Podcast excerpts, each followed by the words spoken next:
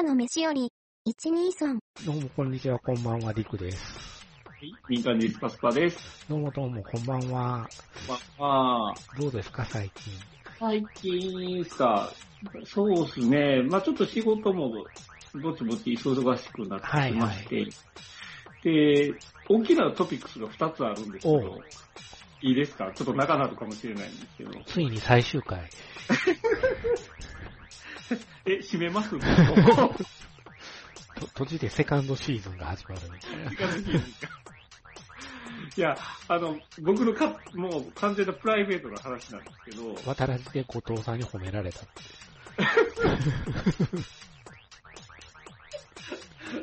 まあ、ただね、面白いですね。面白いね。おかしいね。あれ。いやー、やっぱりね、ちょっと叶わないっすわ、あの二人におは。かしいね。独特なワールドがありますよね、ね。やっぱり。あります、あります。間がすごいよね。そうですね。大体、後藤さんが一回いなくなるっていうパターンが。あ、そうか。ここんとこそうやな。ですね。ドキドキしますよね、僕らだとね。はい。ちょっとハラハラしますね。和瀬さんがどう出るのかっていうので、そうですね。そうですね。ハラハラしますね。いやー楽しいです。皆さんお聞きください。はい。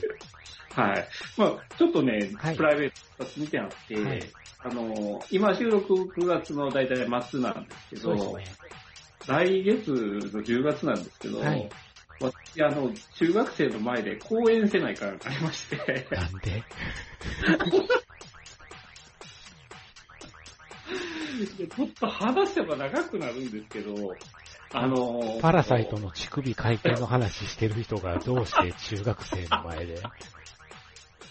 古田新太が怒鳴り込みに来ますよ、そんな。いや、あの、まあ、そういう機会がちょっと舞い込んできまして、へでーえいや正直ね、その、あの、なんていうか、職場体験ってあるの分かりうんうんわかりますよ。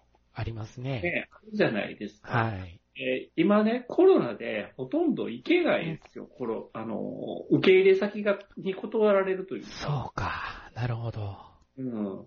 で、あの、学校側も困って、はい。えー我々の業者にですね、えー職場体験できへんから、仕事のことを学校に来て話してくれっていう圧力なるほど。が来ますなるほど、ね。なるほど、なるほど。で、行かざるを得んっていう状況に追い込まれて、へで、まあ仕事のことを、あの、言ったら、一、一元分、ー。うん。50分ぐらい話せて、大変。なんちゅう無茶ぶりやという。な、何話したらええねんいうとこなんですけど、でも、だいたい5時間喋れるから大丈夫ですよ。でも、5時間喋るとき僕らチンコチンコとかしか言ってそうないですね。言うてないですね。だい、だいたい言うてんの、そう、そういう話ですもんね。ですよね。だから、ねえ、中学生の前でチンコチンコ言ったらどうなるか。えー、でも、あれじゃないですか、スパスパさんの声聞いたら、多分中学生たち、あ、一二層の人ってなるんじゃないですか。聞いてるわけないよね。誰が聞きますのいや、嫌で。すね。後から、あの、肩叩かれて聞いてますよって一言言われるっていう。怖ってなりますよ、そんな。ほー。二度と行かないです、その学校僕。ゆす。りたかりの温床になります。からね。怖い怖い、もう、そんな。へあ。それがちょっとね、もうプレッシャーで今からどうしよういう感じなんです。けど。大変です。ね。そうなんです。よ。ちょっと、あの、何かいいアイデアがあったら誰か教えてください。うん。まあまあ、それなんとか乗り越えないかんっていうのが一つあるなるのほと、あと、あの、ちょっとね、ここ1、2年ですごく太りまして、はいはいはいはい。えー、ここ、ちょっと健康診断のところいろいろ引っかかりまして、あで、まあ、いよいよちょっとダイエットせないかんぞということで、ダイエット始めたんですあ。よ。ほうほうほうほで、それが、あの、あの、金森式ダイエットっつって、う。うん。それは金森氏ですか？金森氏？あの、僕は、僕は、うん、僕は浅草市ファンですけど。映像系をずっと見続けるっていう。あのポーズのまま見続けるっていう。あのー、いろんなところ聞きそうですけどね。ねいや、その、金森式ダイエットっていうのがありまして、はい、あのー、なんていうか、糖質をまず抜くんですよ。まあ、よくあるじゃないですか。糖質を抜く。はいはいはい、はい。その上に、あの、脂質をたくさん取るんですよ。はい。言うたら糖質の代わりに脂質を取るから、言うたらお米パン、炭水化物の代わりに油を取れっていう、はいはいはい。ダイエットなんですよ。はい。で、あの、いろ、その、いろんな食事に、その、MCT オイルっていうその、専用のオイルがあるんですけど、うん、それをかけて、うん、食べないかんのですけど、うん、まあ、辛い辛い。もう、40も半ば超えたおっさんが、食べるもんすべてに油かけて食うっていうの食えたもんじゃないですよ。いやー、もうきつくてね、でもね、えっと、今初めて2週間なんですけど、えっと、3キロ落ちましたね。え、マジで？マジで。すごいね。うん。だから、一応、目標では10キロ落としたい、2ヶ月で10キロぐらい落としたいんですけど、なんか、あの、そのダイエット方法だと、あの、2ヶ月で10キロぐらいは余裕でいけるみたいな。へー、すごいななんか、そんな、こんなすぐに結果が出るもんなんやと思ってびっくりしてるんですけど、もう、ね、ボクサー張りに減量はああ、減量、減量。っていう今日の本題に無理やり繋げてみたんですけど。ヒュージャックマンちょっと超えてませんでした？ちょっとね、もう、もう、おだいぶ老けてましたよね。ねあれ、ヒュージャックマンってこんなんやったっけって思ったんですけど、レミニセンス。そうね。まず今日最初の話題は、二人とも見たレミニセンスを話をしたいんですけど。はい。どうでした？いや、レベッカ・ファーガソン綺麗やったでいいんじゃないですか。二人とも同じことが入ってましたね。同じこと書いてて他のことにほとんど触れてないっていうね。いやー、ちょっと、あれなんですか、期待値が高かったのかな別にそれはさほど期待もしてなかった。さほど期待もしてなかったんですよね。うん、僕一人ですよ。あ、映画館で。はい。一人で。あのね、やっぱりね、映画館行って一人で見るって、あの、うん、よっぽど好きな映画でないと辛いと思います。あれ？俺、この映画、あれ？と思った時に、あの、こう、周りの空気ってなんかあるじゃないですか。あれ？って思ってる人とか、めっちゃハマってる人とか、あの空気感がないんで、ちょっと周りの出方を伺いますよね。そう、伺いますよね。それがないんですよ。この映画あれって、ちょっとあれだよね、この映画っていうのを自問自答し続ける2時間。ね、なんか、あの、誰もいないことが不安材料にはなりますよね。そう、そうなんですよ。うん、いや、まあ、久々にあの、時計を確認しましたね。あれまだこんな時間？いやー、おもんなかったっすね。おもんなかったっす。はい。一言で言います。おもんなかったです。おもんなかったっす、ね。すいません。残念ながら、私はおもんなかったです。ヒュージャックマンは、もう割かしやっぱ好きなんで。ああ、そうっすよね。うん。あのー、ちょっとやっぱ、あの、新作があるっていうので、まあ初日に見に行こうって言ったんですけど、うん、なんか見出すと、やっぱりちょっと変だな、変だなっていうのが多かったし、まずもってヒュージャックマン希望って思い出したんで、なるほど。うん。あの、ヒュージャックマンやから、成立してますけど、あの、汚いおっさんやったらもう、ほんまただただキモい話だと思うんですよ。そうですね。うん、だから、ヒュージャックマンに感情移入ができなかったんですよ。ああ。ほんで、ね、事件のあらましも、レベッカ・ファーガソンがどういう女だったのかっってやってるけど、うん、多分こういう女なんだろうなって先にもう話が読めてしまって。だから、ヒュー・ヤックマンがレベッカ・ファーガソンにあれだけお熱を上げる理由が見当たらなかったんですよ。ただタイプ。タイプ。一目惚れ。そうそう。だから完全にあの歌歌ってるのを見て、言ったら、あの、グレイテストショーマンってレバーイナフを歌ってるんで、レベッカ・ファーガソンにポカーンなってる。ポカーンなってると一緒ですね。一緒ですよ。うん、あとは途中からムロツヨシ出てきたじゃないですか。出てきましたね。ええうん、それもものすごく気になって、ムロツヨシや。ムロツヨシや。でもそれも共感してくれる人が誰もいないわけですよ、周りには。なんとなくムロツヨシ感ないっていうのを思ってる人が何人かいるかもしれないっていう状況でもなかったんですよ。ムロツヨシは途中でハゲてましたもんね。そうですね。なんかの映画のカップルな。さっき見たぞ、その映画。いやー、これはちょっとどうなんかなと思って、なんかもう、ほんまに偏差値の低いノーランみたいな映画やなと思ったら、脚本がノーランの弟やったっていう。噛んでたんですね。噛んだんですね。ね噛んでたみたいですね。ですね。制作総指揮はそうやとは知ってたんですけど、脚本もなんですか？なんか絡んでたみたいですよ。ああ、なるほどなやっぱり。なんかね、もう、装置のチープさなんじゃないですか？ああ、チープでしたね。うん。なんすかあのカーテンみたいなスクリーン。あれね。僕も思いました。え、カーテンになってんの？と思って。なんかじゃ、じゃ、じゃらじゃらのカーテンあるじゃないですか？えありますね。あの、のれんみたいなやつね。じゃら。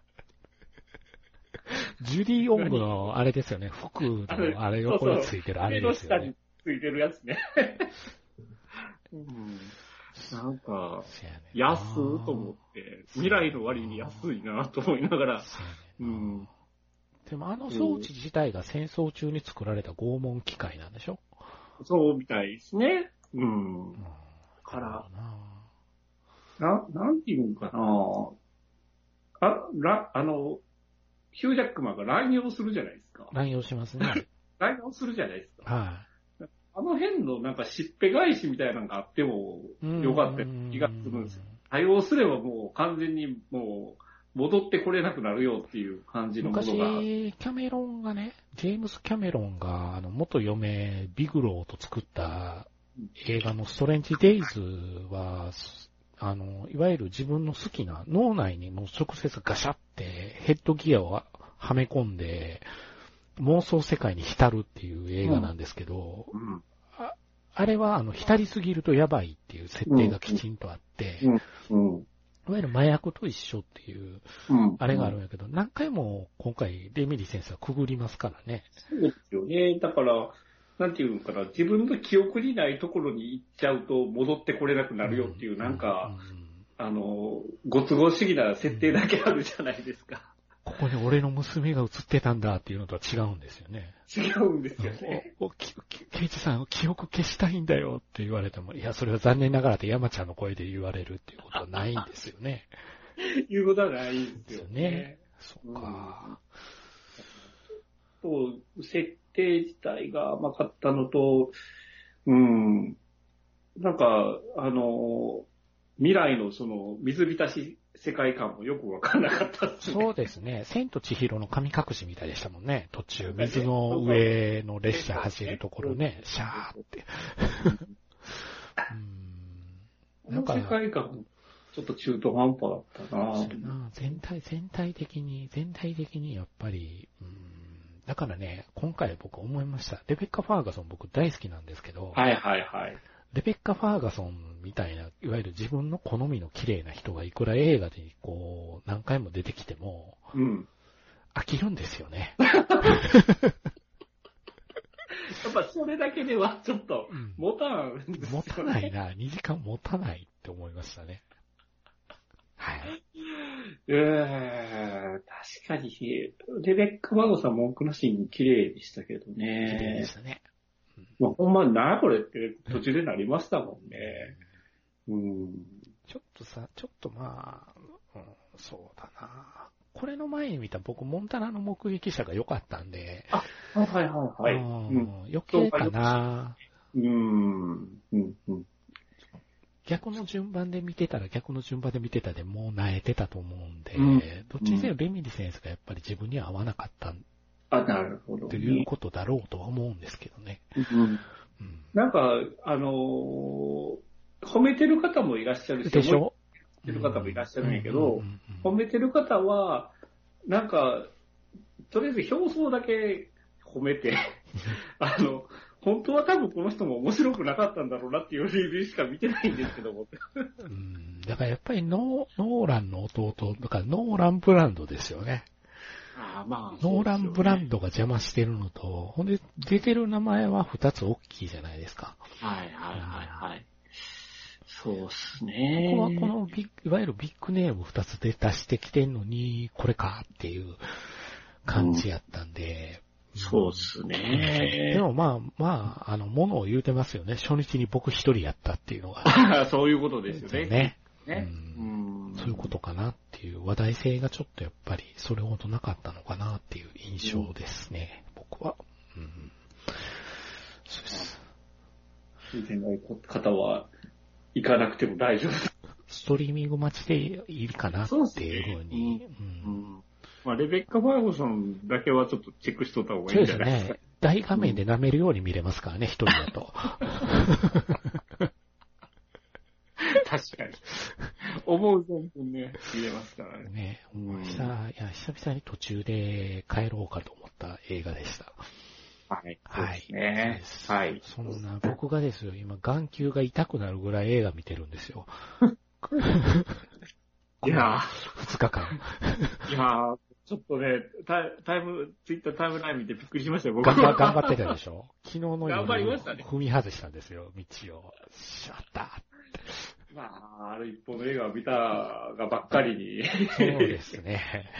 はい、うんそうですね。ある一本の映画を見て、その映画のノリで見たらダメだったんだなっていうことを後々わかる映画を二つほど見たりなんかもしたんだけれど。はい。はい。はい、ということで、えっ、ー、と、お題になってると思うんですが、はい、えっ、ー、と、今日は吉田圭介監督を。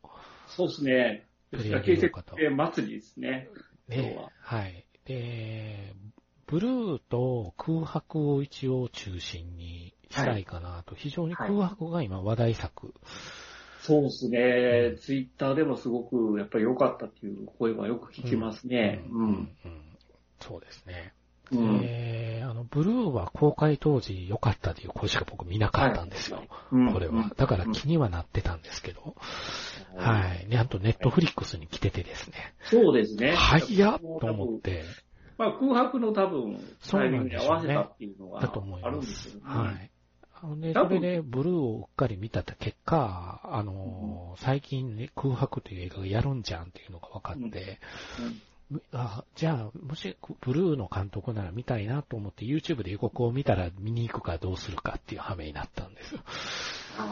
最初の予告でもう完全に重い内容だっていうの うわって、これはきつい映画だって、かなりな覚悟が必要だと思って。ですね。はい。でした。はい。はい。ということで、とりあえずブルーですね。ブルーから行きましょうブルーから行きましょうか、順番に。はい。ということで、ブルー。まあ、ボクシング映画ですよね。そうですね。うん。まあ、吉田圭介監督自体、ボクシング経験がある方なんですね。まあでもやってらっしゃるらしいですよ。みたいですよね。だから、僕も最後のエンドロールで、あの、ボクシングの、あの、縦指導にも監督の名前が入ってたんで、え、そうなの？と思って調べたら、あのご自身やっぱり経験があるっていうことなんで、うん。やっぱボクシングに対しての情熱はものすごく感じましたよね。で、お友達の話だったらしいですね、モデルが。モデルの方がちゃんとおられるようで、どの役なのかはわからないんですけど、僕。うーん、うん、うん、うん。まあ、これも、辛い話でしたけどね。うん。そうですね。だから、なんとなく予告編を何回も見たんですよ、これ。4月ぐらいに公開されたのかな。はい。で、でいわゆる、1月ぐらいから予告が回り始めて、うん、なんとなく勝山健一と東出君の青春映画なのかしらっていうイメージがあったんだけれども、うん、そういうんじゃないね。うんうんうんうん。そうっすね。なんていうか、まあまあ、主人公として松山健一っていう主人公がいるわけですけれど、うん、もちろん松山健一の話もあり、うん、言うたら、えー、まあその後輩であり、まあその人物では、あの、言ったチャンピオンを狙える立場でいる東出君がおって、まあその彼女である存在がいて、そうそうそうまあ、この二人の話もあり、もう一つ。そうなんですよ。ね。僕、そこが意外やって、あ、彼がいるじゃないですか。そうですよ。江本時夫くんが出てくるんですね。そうそうそう。時夫の話でもあるとは思うんですよね、やっぱりね。ねうん。いや、大きいでしょ。うん。ボンクラに一番近いのは彼ですから。シュって声で言ってました、ね。声で言ってましたね。シュ。シュ。シュ。シュって。しかも、拳から遅れてシュって。お尻がちょっと後ろに行くんですよね。初めの一歩のものまねして。しかもね、あの、動機が不純に極まりないですからね。極まりないですからね。女の子にモテたい。中学校生のヤンキーにしばかれたから。しばかれたから、その、その時にその、同じバイト、同じ仕事先の女の子に、ね、あのなんで手出さなかったのみたいなことを聞かれて、いや、あ、実はボクシングやってんのって聞かれて、いや、実はそうなんだよって言ったからためにボクシングジムに行くことになるっていう。やらざるをえんくなったっていう。だからボクサー風になりたかったっていう、ね。なりたかったっていうね。これがね、あ、ほ、ほ、だから、ちょい役なのかなと思ってたんですよ、僕。はい。全然。はい。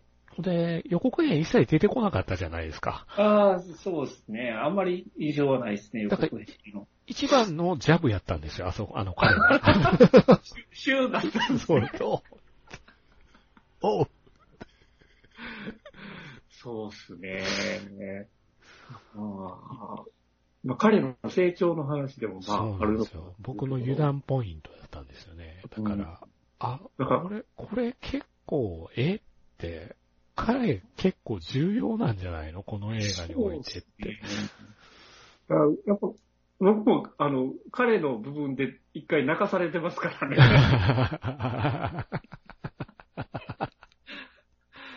うん。やっぱりね。まあ、そうですね。で、まあ、あの、デックンですよ、デックン。デックン。デックンが、あの、実生活を彷彿とさせるような若干の、あの、クズ度合いが入ってるじゃないですか。そんな見てきたやかのような。いや、実際、実、ね、実際もっとひどいことしてるけど、ちょっとこのキャラクター自身もちょっと勝手ちゃんのところがあるじゃないですか。ちょっとね、ちょっと俺が俺がなんよね。俺が俺がで、ね、その彼女のことは二の次みたいな感じじゃない。そうそうそうそうそうそう。あの、彼女と、松健は、過去に付き合ってたんですかね、いや、ないみたいですよ。あれはないですか、調べましたけど、幼馴染っていう設定ですよ。だけなんですかね、うん、完全に。でも、多分好きなのは好きだったんでしょうね。そうでしょうね。多分、気持ちはあるから多分。でもね、微妙に幼馴染って違うんだと思うんですよ。うん。うん、なんとなく。うん。うん、やっぱ、デックンが言うじゃないですか。うん、この試合に勝ったら、結婚し、あの、しようと思ってるんですよって。いいっすかって確認する作業じゃない。だからその辺デックンもちょっと感じてる部分はあったのかっていう、見てて思ったりしたんですけど。あそこ、すごくその、なんて言うんです。こう、松山健一がテーピングしてあげるとこあるじゃないですか、木村ちゃんの。で、その時に、あの、なんでボクシングやってんの？みたいなこと聞かれて、うん、なら、自分がい、あの、お前が言ったんじゃんみたいな話をするところ、あそこ、あそこ僕の最初のポ、あの、あれですね、あの、なんか泣けてきたポイントです。ですね。ここれはかなんな、ね、これはかなんなって。無意識の一言がね、人生をここまで狂わせ狂わせてしまうっていう。連鎖して狂わせていってるっていうところでもう、うわ、呪いの言葉やんと思って。確かに。うん、うんそこが重要なとこですよね。ねポイントです重要でしたね。うん。だから、その、それを、チカでしたっけ？女の子の名前。ち、はいはい。チカさんが、だから、ボクシングやってみたらって言われて、マツケン演じるとこの売り棒は、じゃやってみようと思ってボクシングやって、それでボクシングお前もやれよって言って誘ったんが、東出君演じるとこの小川やったっていう。うん、ええ不純な動機はそこにはなかったんですかね。誰かみたいな。時をだけ。時はね、あの、ワンチャン狙いたかった。あの、多分、ボクシングでワンチャン。ワンチャン狙ってましたからね。ですよね。うん。結局ね、あの、バイト先で思いっきりライバルにね、そう。注意してるところ。注意してるところ。あそこ爆笑シーンでしたけど。えく思いながら見てましたけど。思いっきり横から出てきますからね。いやー、なんすかね、その、吉田圭介監督の、その持ち味として、やっぱりその、なんていうのかな。まあシリアスなとこなんだけど、笑えるシーンとかってやっぱあると思うんですよ。うん、でももちろんネタ的に掘り込んでる部分もあるんだけれども。だからちょっとこう、やっぱり本人、本人らからしたら、すごく、あの、まっとうなことなんだけども、我々からしたらやっぱ喜劇に見えちゃう部分っていうのが、すごく切り取りがうまい監督だなと思ってて。うまいですね。日常の中でそういう、旗から見たら、客観的に見たらおかしいシーンってあるじゃないですか。うん、それがすごくちゃんと入れてくる人なんだなっていうふうに思いますね。そうですね。ああ、まあその辺のうまさも感じるし、そのボクシングシーンとかもすごくなかったですか？ボクシングシーンすごかった。そうですよね。これだからボクシング映画として見応えあるんですよ。本当に本当に。うん。あれって思って見てて。ど、どこ、誰かがやった明日のジョーとは全然違うんやろな、きっとって思いながら。それ言います。まあ、力士 ID に出てきたけどね。確か。力士ちゃいました？まあ、事情があってね、いろいろ出てない。そう、逆に出て、本当に出てこれなくなったっていう。アイリーン見てたとき、あって言いました、僕。あってなりますよね。ね言いました。あの、犬猿も、犬猿見てても、え、あってなりますけど。あれにはもう出てこれない人が出てますけどね。そうか、そうか。だからね、まあ、伊勢、伊勢谷友介くん、そうか、はいはい、そうか、伊勢谷くんね、細かい役結構やってんねんなっていうのをぼんやり伊勢谷くんには昨日あたり思ってたんですけど、うーん、えー、そうですね、ボクシングシーンは、いや、やっぱり、なんて言うんです、実際、知ってる人だからこう見え、取れるんだろうねっていう取り方してるような気がしたな、うん、今回に関しては。だから、あの、監督自身がその、まあ、ボクシング経験がなかったりとか、うん、あんまりそのボクシングに思い入れがなくて、うん、ただのその青春群像劇を作りたい場合って、やっぱりそのボクシングシーンっておろそかになりがちだとは思うんですけど、ガチやったじゃないですか。ガチでしたね。ガチやったじゃないですか。ガチなんですよ。本当に撮りたいのは逆にもこっちだったのかなって思う、思わされるぐらいの迫力は。三人の体の作り方もガチなんですよね。いや、本当にそれは感じましたね。うん。うん、いや、本当にボクサーって言ってもおかしくないぐらいの絞り方してたんじゃないですか、三、うん、人とも。ちょっと感心しましたね、うん、僕その辺。役者魂めっちゃあんな三人ともっと思って。えー、だから、マツケンも、あれ何でしたっけ将棋の騎士の映画とかでめっちゃ太ってましたああ、はいはいはいはいはい。ありましたね。タイトル。ひ、ひじりのなんか、ね、あ、そうそうそうそうそう。ありましたね。うん、その辺は、彼は、あデニーロアプローチなんですね。そうですね。マツケンはそうですね。大河ドラマでも頭反ってきましたからね。うん、そうですね。僕の中では清盛様ですからね、あの人は。そうだから、だからあのキャラクター、う、うり、うり、うり、うりぼう、うりだく、うりだく。キャラクター自体、その、あんまり感情の起伏がないじゃないですか。ないんよね。ニコニコしてるだけの。そうそうそうそうそうそうそう。だからそれが後で逆に効いてきたりするんですけどね。うん。うん。うんあの、ノートで号泣しましたよ、僕。ああノートはやばいっすね。だからやっぱそう、時を、時をとの関係性っていうのが。楢崎くんとの関係性ですよ。ですよね。うん。だから、いう本人が、あの、誰にも言ってないけど、これでもう引退って決めてた試合で、楢崎くんはボロカスに言うわけです。そうそうそうそうそう、うん、そんな言ってきてきた俺にこのノートを送ってきたっていうので言ってるわけですけど。一番最後に楢崎君は強いって書いてくれてる書いてくれてるっていうところです、ね、だから大丈夫って。あんなんされたらかなんですよ。だからその楢崎君がですよ、あのあの、何でしたっけ？比嘉、比嘉選手。比嘉選手、比嘉選手。そう比嘉選手、あの、ムエタイ崩れのね、そうそうそうやつが選手を探してるっていうので、俺とやらせてくださいっつって言うじゃないですか。そうですよ。うん。で、会長からね、お前なんだお前、弔い合戦かみたいな。言うじゃないですか。もうそれでも号泣ですよ。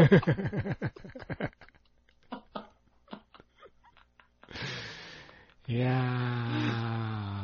ー、ベタなんだけどね、ベタなんだけど、い、いいんよね。たとえそのベタな中に竹原ピストルが混じっててもいいんですよ。確かに、気になってしかない。おいおい。出とるやないかい。いや、本人、まんざらでもなさそうな顔して返して、堂々と真ん中で出てるから、おいおい、と思いながら。がっつり出てましたね。出てました。うん、いや、これは、ねえ、まあまあ、その、東出くんのね、そう、パンチドランカーぶり？ぶりっていうのは、そこは一つ悲劇としてあるんだけれども、うん、だから、え、どう、どうなるんやろうと思ってて、ほんでまあ、結局のところやっぱり負けるじゃないですか。はい。負けた後、一番、この、その頃ってまだ吉田監督自体を全然意識せずに映画を見てたから、ぼんやり。うん、自動販売機が突然吹っ飛んでるシーンが出た時にびっくりしたんですよ、僕。えー、なんかおかしい、この映画って。そこで気がつきました、僕。うん、ねえ。なんか、その次の映画とか、関係性が。ヒヤヒヤさせられる部分ではありますけど。まあ、ひっきりする映画なんですよね。妙に。すごく、うん、すごく地味なような気もするし、感じない人には何も感じないだろうなとも思うし、うん、だから、花がないじゃないですか、この映画。そうですね。正直花は、うん、ないかもしれないですけど、あの、今日、あの、ツイッターを、リクさんの、まあ、タイムラインに流れてきたのを見てたんですけど、うん、あの、吉田圭介作品を見るたびに、うん、地獄や、地獄や。そうですよ。地獄しかないんですよ。だから、それが、やっぱりこの方の作風だとは思うんですよ、リクさんが言うように。だから、地獄、日常はでもその地獄が続いていくんやなって。どの作品切り取っても、地獄地獄なんですよ、この人の映画。そうなんですよ。あのー、やっぱりその極限状態にある人間の描写みたいなところ、あやっぱり上手なんじゃないんですかね。で僕がまあ昨日、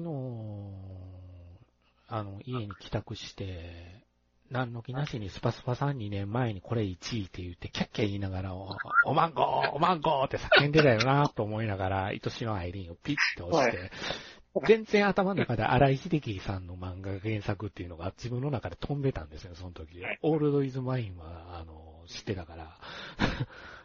あ、ワールドイズマインか。はい。で、あの、ピッてスタートして、あれ？変だな、変だな、現象ですよ。あの、僕が曲解しまくって語ってるんですよ。そうですよ。だから僕ああなた、あなた一人でキャッキャ言いながら喋ってましたよ。あの時僕と勝橋さんが若干それに引きながら。いや、僕もあれの美味しいとこしか喋ってなくて、あれの重たいところは全然喋ってなかったですからね。これ、とここれ地獄なんじゃないの？もしかして。ね。ババ、大丈夫？かいやババ、ババシトラって言ってた。言ってた。いや、木の花さんがやたらとこの年齢設定にして年を取りすぎてないかっていうのも思ってて、で、お父やん、はい、お父やんがおじいやん、おじい、え、お父やん、あ、お父やん、お父やん、この年なの？っていうのも、だいぶ増えちゃうのじゃあって思って見てたら、えー、そういうのが全部後半に畳みかけるようにあのストレートでアッパーかまされるみたいな感じ。もしくはバックステップ踏みながら。バックステップ踏みながら何かがやってくるんですよ。怖かったな いやもうね、あのー、やっぱりね、安健さん？あれと NHK 使っちゃダメよ。いや、ダメだと思いますよ、僕も。何朝の連ドラに出してんねんって、やっぱ思いますよ、僕。あの、もう目がいっちゃってます。何まんじゅう屋の主人、若旦那みたいな役やらしとんねんっていう。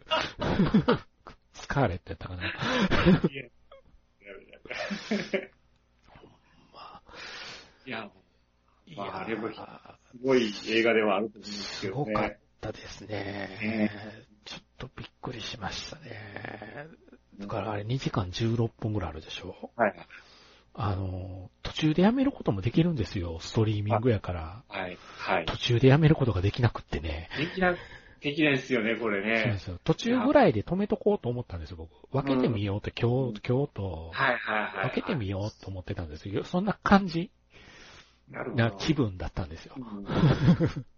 ねあの、ある程度時間だったら寝て、明日起きてから見ようっていうそうそうそうそう。ね、騙されましたね。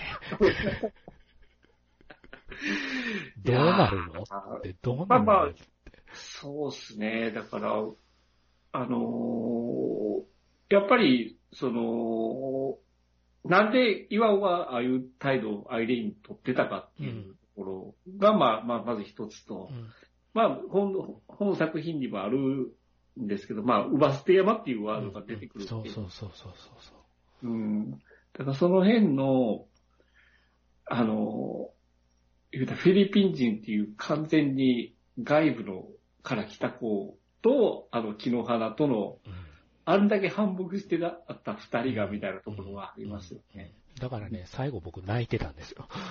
ですよね。だから、あの、本当に僕がね、劇場で見たときに、もう、笑いと涙に包まれてたんですよ。持っていきのものが、全然ようん、泣いていいのかどうかって思ったんよ。この内容で、かなりひどいじゃないですか。ひどいですね。うん。とにかく逃げ場がないっていう状態の映画やから、これは、もだえるよね、劇場で見たらって思って。だから、いくらそのアイリーンのためやからって言って、取った行動とはいえ、岩尾の行動も褒められたものではないじゃないです。ないです、ないです。うん。でも、あの、ラストってやっぱどうしても泣いてしまうんです ずるいよね。ずるいっすね。うん、うん。メガネ会計ババアに何があったのかっていう一連の流れ。そうっすね。だから、その辺、あの、椅子で伏線張ってるじゃないですか。張ってましたね。その、椅子を折るっていう。潰すっていう。あれ、そうやろうな。2回目見たらあの椅子が潰れるところ、俺も叫ぶやろうな。あっじゃないですか。それは両人持ってくるわなってなるじゃないですか。お前。半分ボケてた自身が必死に作ってたんですよ。ねえ、あの、覚えてたんですよね。だから。はい。ね。あたび、あたび言うて作ってたじゃないですか。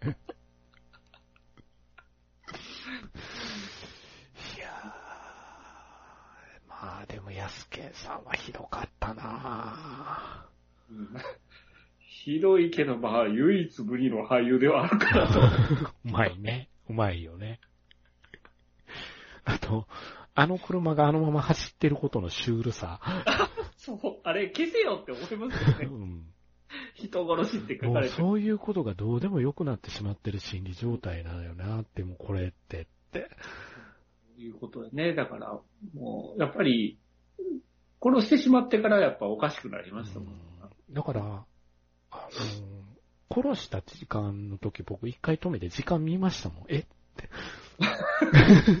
あと、あと、あと何分あんの？あと何分あんの？思いましたよ、それ。なんかまだ早いよねって、うん、まだ早いよねって、こっからどうなんの？この1時間10分ぐらいって。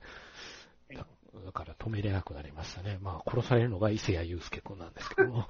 だから、まあ、伊勢谷友介もちゃんと英語ができることをフル活用してる。フル活用してるんですよね。うん。うん、あとあの、大阪弁しか使えないフィリピーナ。フィリピーナおいおい。私が習ったのは大阪弁やから。もう、あと、ベストキャスティングやろっていう田中洋次で。ああ、もうベストでしたね。おりそうっていう感じ、ね。そうですよね。うん、いやー、だから、また雪国という地獄なんですよね。ある種の閉ざされた空間になるじゃないですか。その村っていうで、最後はああいう終わり方するじゃないですか。はい。だから、あの駐在さんの全部僕一言やと思うんです。は？ぁはぁって。はぁやわな。何が起こった？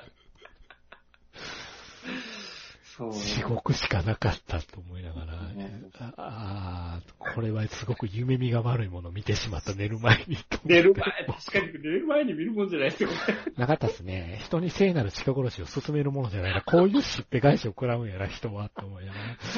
ブーメランですよ。ブーメランでしたね。ブーメラン。ブーメランでした。はい。ああ、だから、まあ、ラストですよね。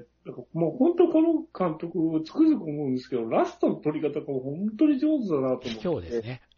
卑怯っていうのね、ね、話戻すんですけど、そのそのブルーのラストですよ。ね。あのシャドウは反則ですよ。だから、なんていうんです？デッコンはデッコンで、あのこう、チャンピオンやった時は会社でもちょっと失敗してもチヤホヤされてたのが、もう、引退してパンチドランカーになってしまって、会社でもほとんど使えない状態になってきてるっていうのが、社長のに怒られてるシーンでわかるじゃないですか。そうですね。もう扱いが完全にひどくなってますからね。それでも結局は走り始めるじゃないですか。はい。で、そこでまたなら、あの、奈良崎君と、奈良崎君とね。奈良崎君も勝てないのに走ってるわけですよ。で、松山健一はどうしてんのかって言ったら、ね、一番ですよ。ほんまに悲しすぎますよ。ほんま今も、あのシャドウを思い出して泣きそうです。あそこで終わるんですもんね。だから、本当にボクシングの情熱で言うともう、ね、売り棒が一番多分一番なんですよ。一番、ボクシング好きで好きで仕方がないんですよ。純粋に好きなんですよ。もう、それしかなかったっていう。本当にやめるのって本当に苦渋の決断だったと思うところなんですけど、うん、そこでやっぱりつい出てしまうシャドウスがね、うん、もう、やばいっすよ。もう、あそこは本当に、もう、歴史に残るラストだと思いますよね、僕は。うん。だからなんか、ほんと、取り憑かれた人たちに、の物語なんだよな、これな、って思って。そうですね。そこから結局のところ、こう、いい意味でも悪い意味でも抜け出せないもう、うん、沼沼にはまった人たちの。そうですね。うん。お話なんだなと思って、はい、まあ、いろんな沼に足突っ込んでる僕としてはですね、身につまされる思いが。そうですね。だから、本当にあの不純な動機で入った長崎くんが、そうですよ。結果最後は、俺これしかないっすからっていう言葉が出るっていうところですよね。泣きそうになりますね。ねえ。いやー、これはちょっと、今年のランキングやばいっすよね。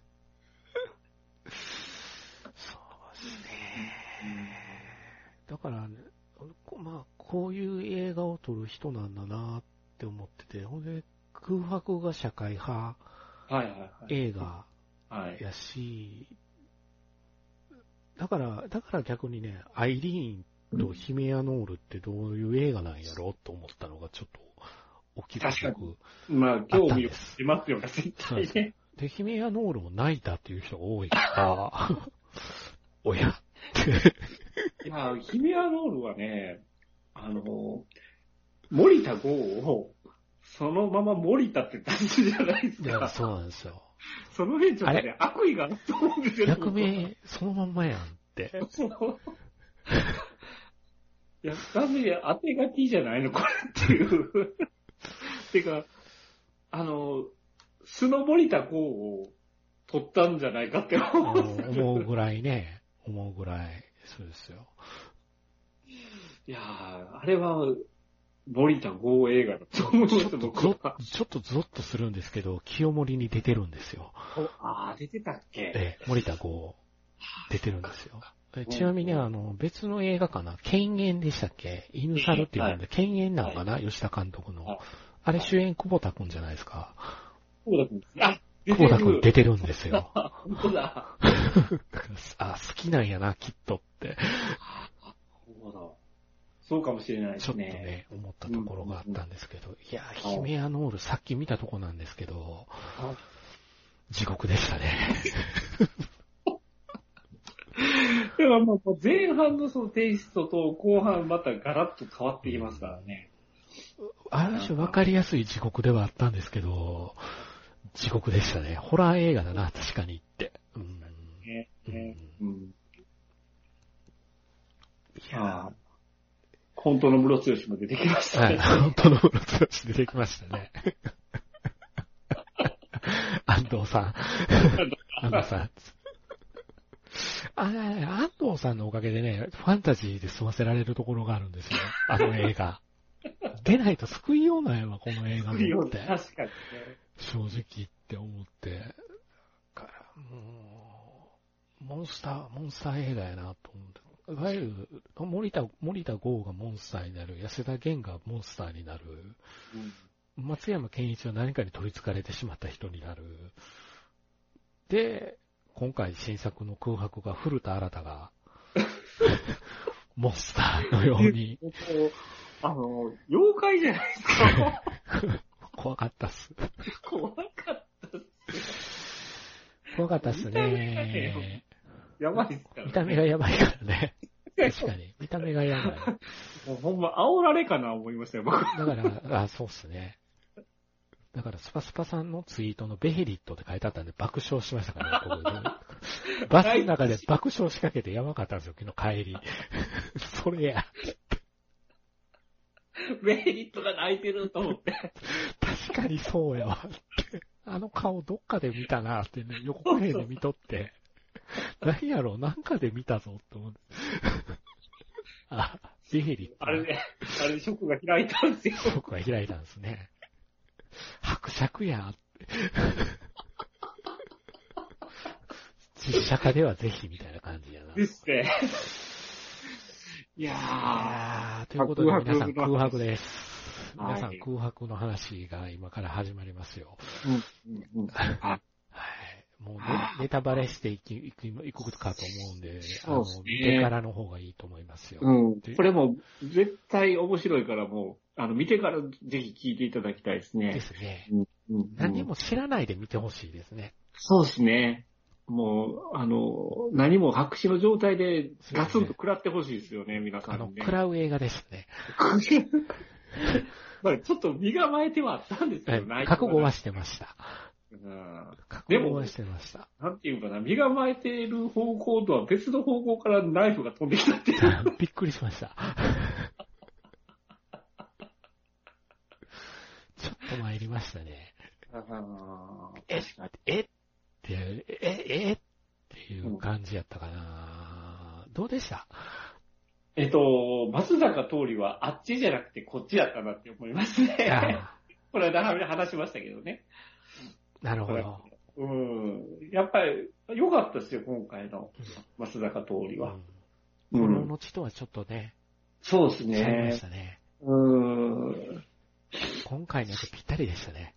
ぴったりでしたね。うん。あ、やっぱうまいんやと思いながら見てましたね、僕。うん。やっぱまあ、料理次第なんじゃないですか。そういうことなんやろうなあまあまあ、本当に、ね、見てから聞いてはほしいんですけど、はい。まあ、ざっくり言うと、あの、万引きした女子中学生を捕まえた松坂桃李が、うん、まあ、万引きをしたことを、あの、爪にかかったら逃げられて、うん逃げてたら車にひかれると。うん、で、その、親父である古田新太が逆に通りを詰めに来るっていう映画なんです。映画なんですよ。まあ、あの、交通事故のシーンのエグさがもうちょっと、あのね、見てて、もう相当やばくて。絶句しましたね。絶句しましたね。うん。でもこうなるよね、なんですよ。そう。ちょっとまた清水隆と違うな。あのね、あのね、ダメですよ。ペットセメタリーとかね、清水隆はね、ちょっと反省するべきです。違う。違う。違う。うん。違うと思いました。もう、エグさはちょっとこれきつかったっすね、見てたら。あのはっきり言って、その、アイリーンとか、あの、ヒメノアールとか、みたいなグロさはないんで、じゃない、はい、ないじゃないですか。うん。見せないじゃないですか。はい。見せないだけに想像力の方をかき立てるんですよね。見てる側に、非常に、あの自己シーンって。で、古田新太が、その、顔見ていいですかって言って、その、身元確認のところで、病院で身元確認するところで、顔見た瞬間泣くじゃないですか。ベヘリビット。ベヘリビット、ショックが起こるじゃないですか。ゴッドハンドが降臨するじゃないですか。降臨する。うん。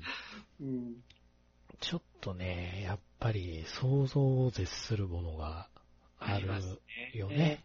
あれはね。あれは非常にリアルなんじゃないかなっていうふうに、うん、ちょっと思うところがあるんですよ。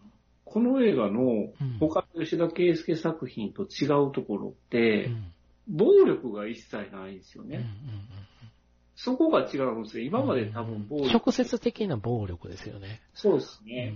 うん。うん、まあ、言葉の暴力とか精神的な暴力はあるけれども、そう、直接的な暴力っていうのは一切ないんですが、うん、まあ、エグさはちょっと、やっぱり、今までの作品とは変わりないぐらいエグかったですね。うん、うん、まあ、絵的なエグさであったり、まあ、その、精神的なエグさっていうのは、うん、ありますよね。そうですね。うん。だから、あそうっすね。うん。まあ、その、テーマがね、すごく、まあ、重いんですけれども、まあ、まあ、制作はスターサンズっていう制作会社自体、結構社会派なネタをたくさん作られてる制作会社さんではあると思うんですけど、やっぱりその辺の社会派的なネタっていうのはふんだんに入れられてたし、まあ、これで本当にえぐって思ったのは、あの、マスコミの部分ですよね。うん、あの、インタビューの切り取り部分。うん。もう、その場ではね、なんかすごくいい風に撮ってるのに、スタジオではケチョンケチョンにけなされてるっていう。うまいことカットされてるっていうね。カットされてるっていうね。正義を見せた部分をカットして、その悪意が見えるように作り変えてるっていうマスコミの作り方、映像の作り方、あれは非常に、ああ、こういう風に作ってるだろうな。ほんでコメンテーターがすごくそれに対して適当にその部分だけ切り取って喋ってるっていう。煽りも入れてるし。入れてる。そうそうそうそう。で、その、家族、いや遺族とかの必要な付きまといとかですよね。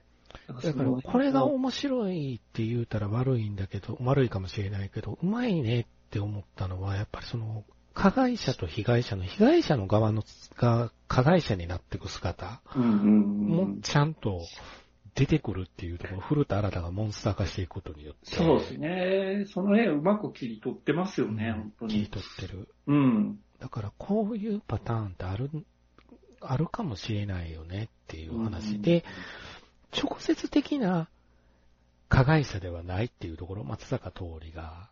はい。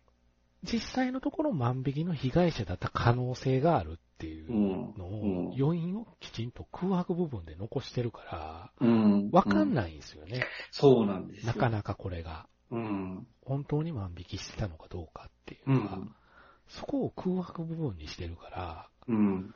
だから、腕掴んで、事務所に連れて行ってからの映像がないんですよ。ないんですよ。突然逃げてるんですよ。逃げてるところから始まるんで、うん、そこに何があったのかっていうのは、ブラックボックスなんですよね。ブラックボックスですね。うん、うん。でもまあ、あれは僕も、僕も過去何人も捕まえた経験がまかりなりにあるんで、うんうんやっぱり、キワキワな時もあったからね。考えさせられた。見てて。確かにね、その部分は。うん。で、まあ、その、なんていうか、古田新太の、の人物像自身が完全にソシオパスじゃないですか。どどう思いました？古田新太の、いわゆる漆田さん。あの、ああいう人、いるいるっていう感じなんやけど、絶対に関わりたくない人じゃないですか。ですよね。やし、その、あの、すごくその弟子っ子の子いるじゃないですか。あの子が、正直親、父親ならきついっすって、はっきり言うところって僕すっごく、あの、今更、すごく思ってたんが、今更父親ずらされてもってすっごく娘思うかもなって。うんだから、やっぱり欠落してるんですよね、あの人自身がね。と思いましたね。ですよね。だから何に対してこの、そんなに、こう、うちの娘がうちの娘がと古田らとは今更言ってるんだろうっていうのは、ぼーっと見てましたね。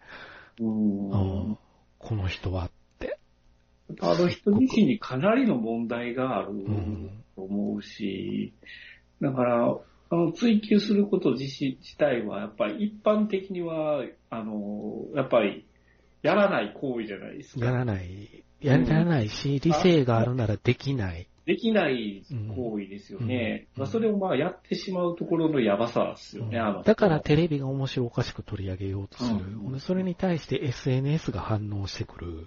うんうん、あたりはものすごく、うん、そうなるだろうなっていう点ではリアル。そうですね。うん。だから、ね、どことの誰ぞが考えるネット社会とはまたちょっと。ああ、僕それすっごく思いました。すっごく思いました。当番組ではな、ピクリとも触れていないことに皆さん疑問があるかもしれないですが。そうなんですよ。全然ララライララライじゃないんですよ。ですよね。やっぱり。もっとエグいねんって、やっぱ思いました、僕。ですよね。だからあの、はい、松坂通りが弁当屋で、最悪ですよ。いつも見てますよ。写真撮ってスーパー青柳の店長さんいつも見てますよ。写真一緒に撮っていいっすか？って、あれ、あの後、インスタグラムとかで上げよるんです、あいつ。上げよるんですよね。キャラ的にはツイッターかもしれないですね、あいつは。こんな感じですね。バス乗ってても写真撮られるじゃないですか。高校生ぐらいみたいなに隠し撮りされてたじゃないですか。そうそうそうそう。だから、だから、ああれ、あの、高校生ぐらいのやつの隠し撮りとか、そのテレビの映像とかを出してくることで、その、あの、スーパーのポールのとこに変態ロリコンやろうって書かれてるのが、誰が書いたのかわからなくなるんですよね。そうですね。この映画。うん。で、その後すぐに古田新太が出てくるんですけど、古田新太が書いたとは限らないんだよね、これねって。ほな僕、ゾッとしたんが、アイリーンで人殺しって書かれてたじゃないですか。書き方が一緒やった。一緒や った。怖あれ監督自身が書いたんじゃないでしょうね。もっとこうみたいな。なんかされたことあんのかなと思うぐらい。あと、あのー、吉田圭介作品にすごくありがちな問題として、はい、はい、もう主人公、ババアとかブサイクに好かれがち問題っていうのがああ、そうですね。アイリーンで言うとこのヨシエちゃんとかですね。そうそうそうそう。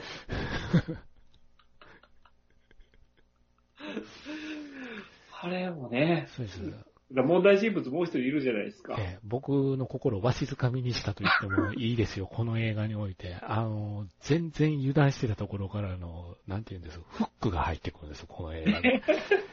この人、ちょっと、きついな、っていうところが、この人、ものすごくきついなってなっていく、寺島しのぶですよ。そうですね。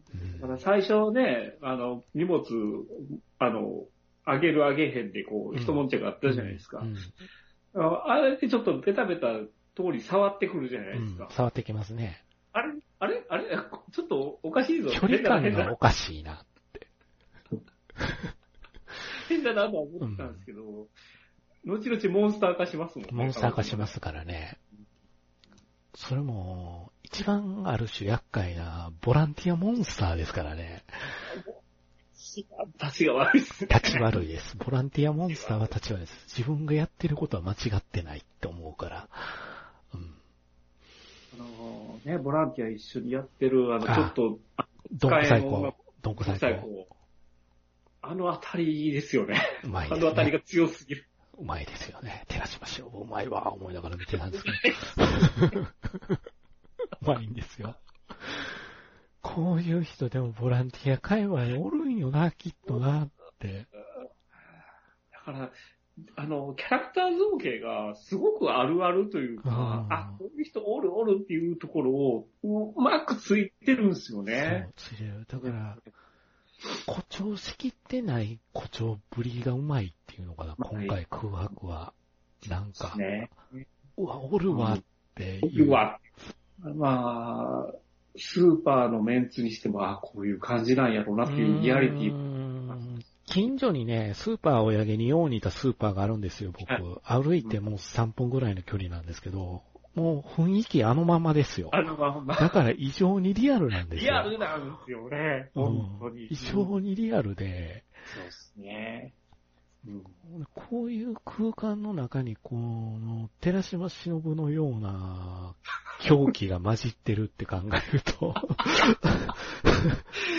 いやー、やばいっすよ、なで、古田新たにも立ち向かっていくじゃないですか。ですよね。さらにはビラ巻き出すじゃないですか。ビラ巻き出す。ちょっと待って、やりすぎちゃうの、さすがにそれはって。本人がもうやめてくれって言ってんのに。松坂通りが止めても、そう、正しいことだからの一つ、一言で全部それを、自分の思いを貫いていくっていう、止まらないよね。だから、だから職場に行ったらそのおばはんがおる。そうっすよね。逃げ話っすよね。外に出たら古田新太が待っとる。地獄ですよ。地獄や。ほんま、積んだってなりますよね。そう。もう逃げられへんっていう。ねって。いやー、地獄ですね。通りは、あの、死にたい気持ちはわかりますよ。わかります。わかります。そんで死にたいと思って、いざそうしようとしても来るんですよ、寺島しのぶが。あれね。ワンチャン狙って注意してくる。そう、ワンチャン狙うじゃないですか、あそこで。あそこでもう個人的な感情めっちゃ入ってたっていうのが、わかるじゃないですか。俺もう、もうそういうんじゃなくってって言うじゃないですか、通りが。もうなんていうかそういうんじゃなくってって。嫌いとか気持ち悪いとかそういうんじゃなくってって。そういうんじゃないねもう勘弁してほしいね、ほんまにって。今の状況って。いう状況でね、ババアに中されたらね。いやー、だから、すっごくね、トライアングル構造を作るのがうまいなと思いました。ほう、はいはい。うん、なんか、今回、古田新太、寺島しのぶ、松坂通りでトラトライアングルが軸ですけど、ほんなら、あの、親子も3人じゃないですか。うん、娘、離婚した奥さん、はい、古田新太、3人じゃないですか。はい、ほんで、はい、あの、元嫁は元嫁で、お腹の子供元嫁、今の旦那っていうのが、後で聞いてくるでしょこれがすごい形で。この映画。そうですね。だからすごいそのトライアングル構成っていうのがすごくうまく作られてるなと思う。後々かん、後々他の作品見るとトライアングルなんですよ、全部。ああ、なるほど。言われれば確かにですね。だからすっごく、あの、その辺とかがよくできてるから、だからまあ、松坂桃李がどうなるのかっていうのは、うん。もう、あのね、僕ね、本当にこの後どうなるんだよ。もう想像つかないじゃないですか。あの、あの、笑ってしまうんだけど、怖くって笑ってしまうんですよね。この、もう、う、うわーっていう。うーん本当に一つの事故で、いろんな人の人生が来る、うん、本当に地獄のような話で、うん、本当あの、飛び出してきたことで聞いちゃった女の人ですよね。あのね、予告編しか見てない人で YouTube のコメント欄あるじゃないですか。はい、あそこで予告編しか見てない人だと思うんですけど、公開前のコメントなんで多分そうなんだろうなと思ったんですけど、引いた人を責めないというのはおかしいっていう人はいるんですけど、大事なとこじゃないですか。この映画。大事なとこですね。ものすごく一つキーになってますよね。キーだったじゃないですか。うん、うん、ここかっていうところで。そうですね。だから、あの、主役でもない脇の人なんだけど、うん、あの、お母さんですよね。お母さんすごかったっすね。お母さんで、もう下手すら全部持ってったん違うかっていうぐらい、あそこすごいシーンやったなと思って、うん、許してやってくださいって、泣きながら懇願するじゃないですか。あそこはちょっと、持ってかれましたね。うん。あそこ名シーンだったと思います。一気にあの辺で古田新太が加害者になるんですよね、僕の中では。うん、ああ、ああ、と思って。うん、俺は絶対許せないぞ、許さないぞって古田新太言うけど、うん、違うねよなって。ここで古田新太は加害者になってるんだよな、完全にって、やっぱり。そうですね。うん、そこの部分とかもすごく、うん、よくできてるなって思った。うん、だから、あそこでやっぱりその、あのお母さん自身が切れてもいい場面じゃないですか。あそこでやっぱり逆に娘を許してやってくださいっていうことで、古田新太の中でも何かが変わってくるわけじゃないですか。だからあそこのシーンはかなりやっぱりキーになるかなと重要ですね。重要ですよね。うん。あそこで泣きました、僕は。きっかけ、きっかけですよね。うん。きっかけができるっていうのかな。ですね。うん。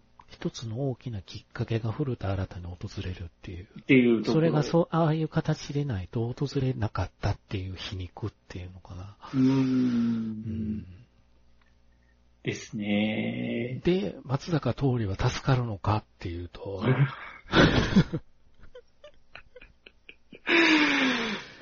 やー、つら、つらすぎますね。ちょっとね。あ、そうなるよね。でなーりますよね。ねって、うん、スーパーの経営が成り立たなくなっていく。て、うん、閉店しちゃう。閉店しちゃう。その閉店の時も、えや、寺島しのぶは距離感をまだ見誤ってる。マジかって思いながら。いや、あの人は多分変わんないっすよ、どこ行っても。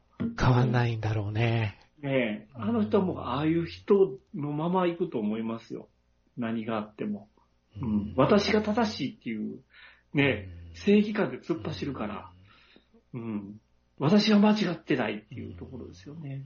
うん、一番立ちが悪いですけどね。だから、カレーのところでなんでこうなっちゃうんだろうなんだよね。うん、あれをどう見るかだよね。あそこ泣いたところっていうのは。なんでこうなっちゃうんだろう。あれを自分に腹立てて泣いてるのかどうかっていうところが、あの、描かれないんですよ、この映画。そうですね。うん。だからね、あの、とにかく空白部分が多い映画。そうですね。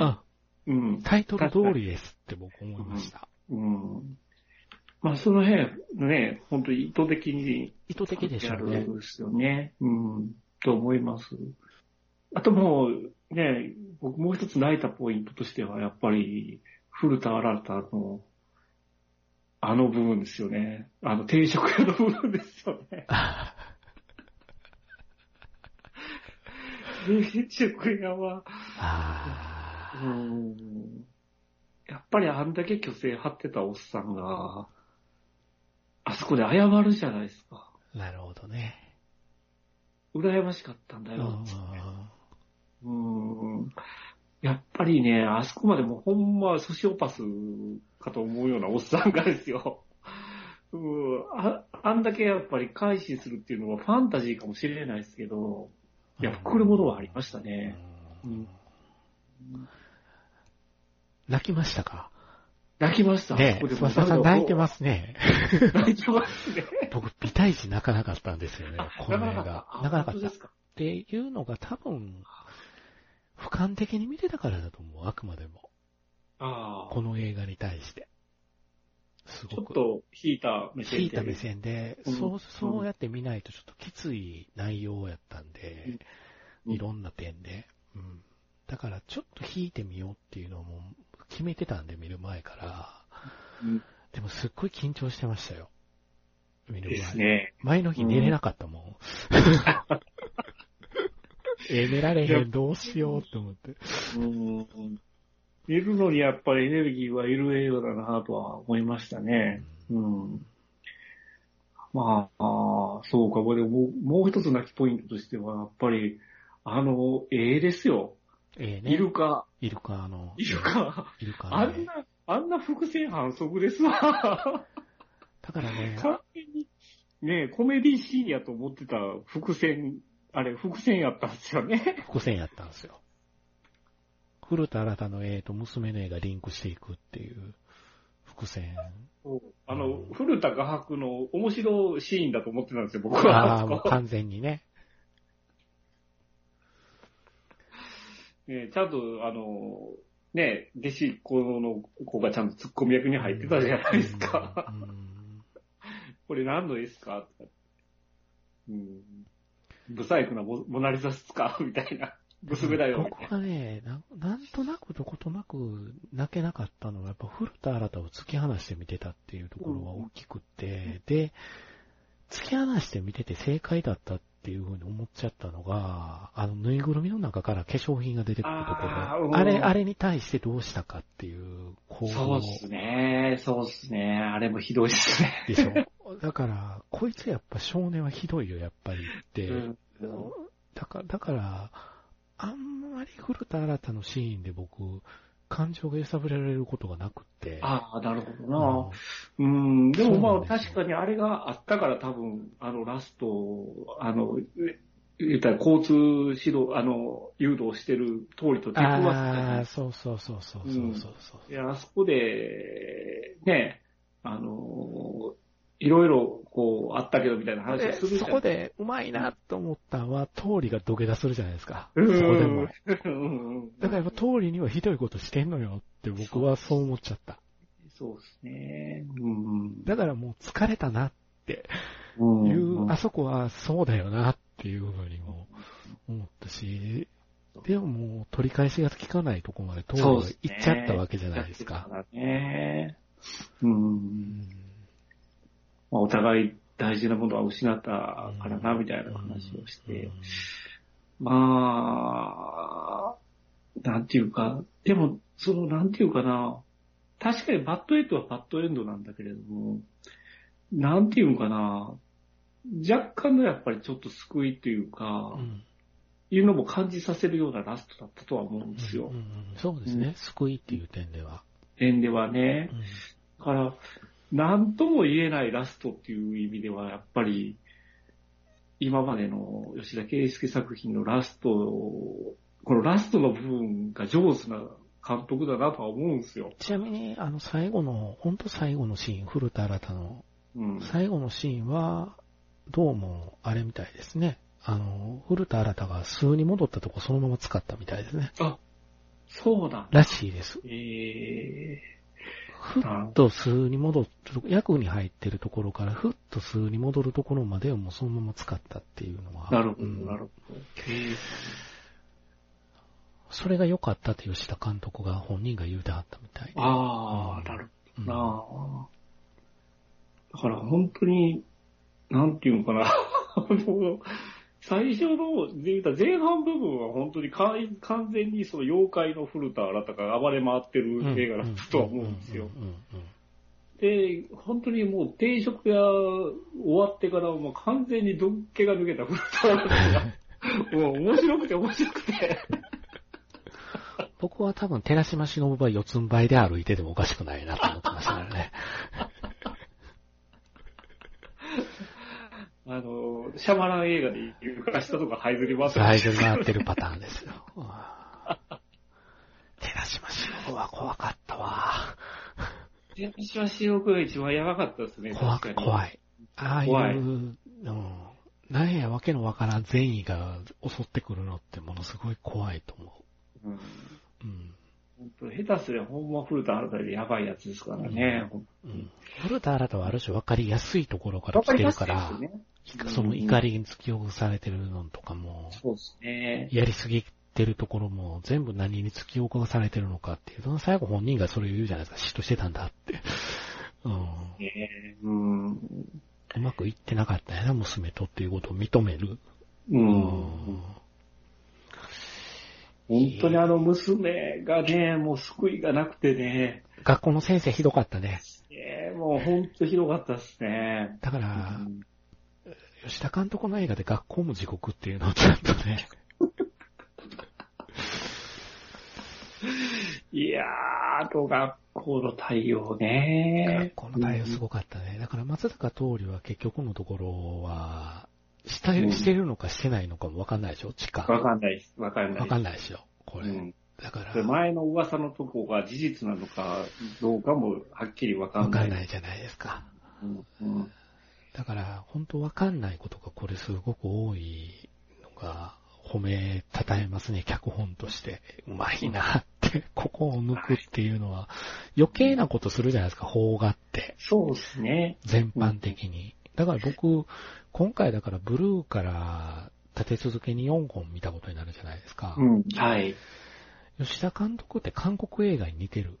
ああ、そうですね。なんか、やってることが。うん、やってることがね。うん、なんかめっちゃ。そうだと思います。言われたくないかもしれないけど、韓国映画のテイストにすごく似てる気がして。うん、だって、アイリーンもちょっと日本じゃない日本じゃない作品ですね。おかしい。うん。ちょっと異色ですよね、うん、本当に。うん。是枝監督とは違う巨匠やと思いましたね。いや邦画界のこの人、おかしいわって。うん。やっぱり、あのちょっと、僕大好きなんで、出るたびにやっぱり見に行きたいとは思ってるんですけど、うん、もう本当に、もう、もう、もうお世辞抜きに、ええ監督やなと思います。ほんまに。うん。いやー、えげつないものを見ました。あの、ほぼ丸切る受け付けない人もいるんかなと。アイリーは女子には受けないかなと。ちょっとね。そう、モザイク出てきますからね、途中いろいろね。あそこもひどいね。信じられないことするな、この映画って思って。あの、吉田圭介作品の楽しみ方の一つとして、あの、アイリーンで、あの、言うたらババアが、あの、当てがう、当て馬ですよ。当て馬。お見合いしよう、しようとする、あの、あそこが丸見えになる女の子がいたし、あれ、桜真由美さんっていう俳優さんですけど、あの、吉田作品では必ず出てる子なんですよね。いわゆるチームがいるんですよね。そうそうそうあ、この人も出てたな、この人も出てたなっていうのが。そうなんですよ。なんかほんまに無名のババアとか必ずいたりしますからね。その辺をね、探すのも吉田監督作品の楽しみ方の一つじゃないかなと思いますね。あ、今回もいたいたみたいな感じで。かそうウォーリー的な探し方ができる。探し方ができる感じはしますね。なんかそういう感じなんやなと思って。特に、特に彼女はあれですね、デジの子で、あの、寺島しのぶに追いやられるじゃないですか。最後の挨拶するところで、空白で。ないよね。うわ、最低やって思って。送別会の主役奪ったらあかんやろって思いますよね。ね最低やと思います。最低ですよ。最低。あれができるババアなんですよね。そうなんですよ。うん、あの、悪意はないんですよ。ないから、それが一番ややこしい。まあまあまあまあ、何が厄介かっていう映画でもあるんで、空白は。はい。そう思いました。うん。えげつなかったです。えげつなかったです。こう、連続してみてほんと地獄しかないんで、日常って地獄なんだなって改めて僕、今回勉強になりました。ものすごく。リクさん、こう、吉田圭介作品を立て続きに見て、はい。見た中では何が一番良かったですか？見た中で？見た中で。空白かな。あ、空白。それでも。うん。うん。完成度がものすごく高いと思います、僕。あ、いや、集大成やと思いますよ、ね、本当に。うん。なんか、他の映画見たら、あれ？ここ空白で見た、ここ空白で見たっていう感じがあって、これもなんか、どこぞのインターネット使った映画似てますね。サンプリングムービーや言うて、よその番組で思いっきり僕言うてましたけどね。自分自身のセルフサンプリングですよ、みたいなこと言うとだけど、セルフサンプリングをうまく料理するとこんなにも違ったものになるんだなって空白で僕思いましたね。えー、ブルーか空白かで言われると空白なんですよね。うん。なるほど。俯瞰的に見たくせに。だから、なんていうかな、まあまあ、その、ね、地獄っていう、どの映画も切り取っても地獄っていう話をしたんですけど、うんうん、その、決してね、同じ作品は二度と撮らない監督、まあ、どの監督もそうだとは思うんですけど、いや、三池監督は妖怪大戦争ガーディアンズ撮りましたよ。大丈夫ですよ。いや、あの人はちょっと、それに、あの、カテゴリーに入れてダメな人だと思います。いやいや、あの人はよくできてる映画も撮る人ですよ。あブルーと空白の毛色がもう、まるで違うじゃん、ね。まるで違いますね。本当に同じ監督なのっていうふうに、思います、ね、脚本も一緒じゃないですか。うん。脚本全部自分でやってるじゃないですか。そうですね。そのことにも正直ビビるんですよね。ええー、って思うんですよね、僕。ね、当然、編集にも口出してんねやろうなと思うんですよ。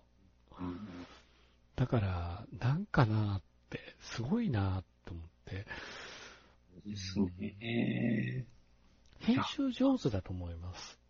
うん。僕、だから編集同じ人なのかしらって思うんですけど、過去作そう含めて。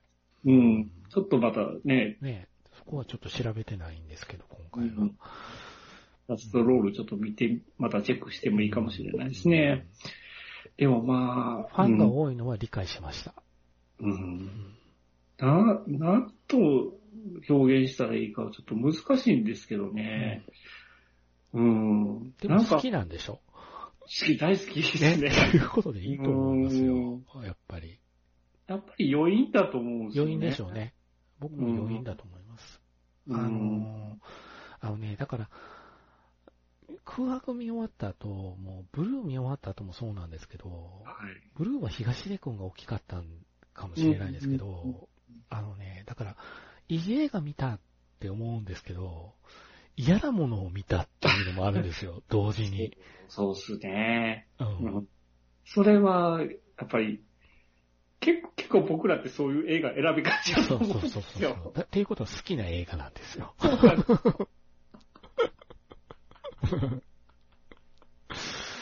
きなジャンルなんだろうな。ジャンルなんでしょうね。うん、多分ね。うん。後味、うん、なんだろうな。後味悪いんだけど、まるっきり苦くないんですよ。ちょっと、ふんわり甘いんですよ。卑怯なんですよ。だからその結局ね。卑怯なんですよ、この人。それ、それ。だから古田新太はそのまま卑怯だって僕は思った。うん、そうっすね、うん。あんだけのこと松坂通りにしておいてって。うん。うん。そうっす、うん。だから折り合いって難しいなっていうのは、うん、僕自身も思うところはあるんで、うん、折り合いって難しいですよ。難しいですよ、ね、難しいです。確かにね。うん、ああ、次ね、また取られるでしょうから、また追っかけていきたいしね。う、ね、ん。面白い結構、なんか、撮るときは固めて撮るタイプの監督さんなのかないや、多分、ブルーに関しては19年に多分撮った映画なんじゃないかなと思う。なるほど。公開が、そうかそうか。うん。で、たまたまその空白と、公開時期がちょっと半年ぐらい違うぐらいになっちゃったのかなっていうところですよね。うん。多分カレンダーとか、出てくるカレンダーとかの日付も19年のみたいな。そうかそうかそうかそうか。まあ、これに関しては、スパスパさんとか、他のツイッターの映画、映画が好きなフォロワーさんとかが、ブルーがブルーがって言うてないと、うん、僕は見てなかった可能性があるんで、ね。ああ。うん。ね、今はネットフリックスで見られますから、ね、見てない人は。うん、今のとこ、姫の R も、ネットフリックスで見れるんで、いとしのアイリーンはアマプラで。アマプラ。うん。犬猿は今アマプラで見れるのかな？犬猿はね、アマプラです。アマプラですね。アマプラです。そうです。犬猿もひどい話ですからね。らしいですね。ぜひ、ご覧になってください。ちょっとしんどいかな。そうですね。今日見るのはお勧めしませんただね、犬猿はね、あの、うん、予告編のどっかで見て、見たいなと思ったのが確かだったんですよ。だから、これも吉田監督だったのって昨日びっくりしたので。ねえ、だから、うん。あの、えっ、ー、と、家計予約でしたっけ？はいはいはい。はい。この間の、あの、このおのちでもひどい目にやってるじゃないですか。はいはいはいはい。近年の扱いもね、すごいひどいですから。マジか。アホの声の役で言ってますから。へー。はい。ということで、吉田祭り、ほぼ吉田祭りでしたね。多分聞いてはる人、一番最初に何の話したかもう忘れてると思うんですけどね。はい。もう見なくていいです、あれは。あ、愛しのアイリーン見てほしいですね。そうですね。え、字幕ついてないと何言ってるかわかんないですからね。字幕なかったのに辛かったです。音量を大きくしてるね、番号ってなってしまうしね。悲鳴が上がるじゃないですか、やたらと悲鳴が。そうですね。本当に、ひどい映画の映画。行っちゃってる映画だと思います、あの映画。変なテンションの映画ですか。はい、確かに。はい。何か言い残しておくことないですかまあ、ここまで聞いて、あの、空白、まだご覧になってない方が聞いてるってことは多分ないと思うんですけど、もしいらっしゃったら、劇場で、あの、ベヘリとか泣くところを確認してください。はい。な感じでございます。はい、わ、はい、かりました。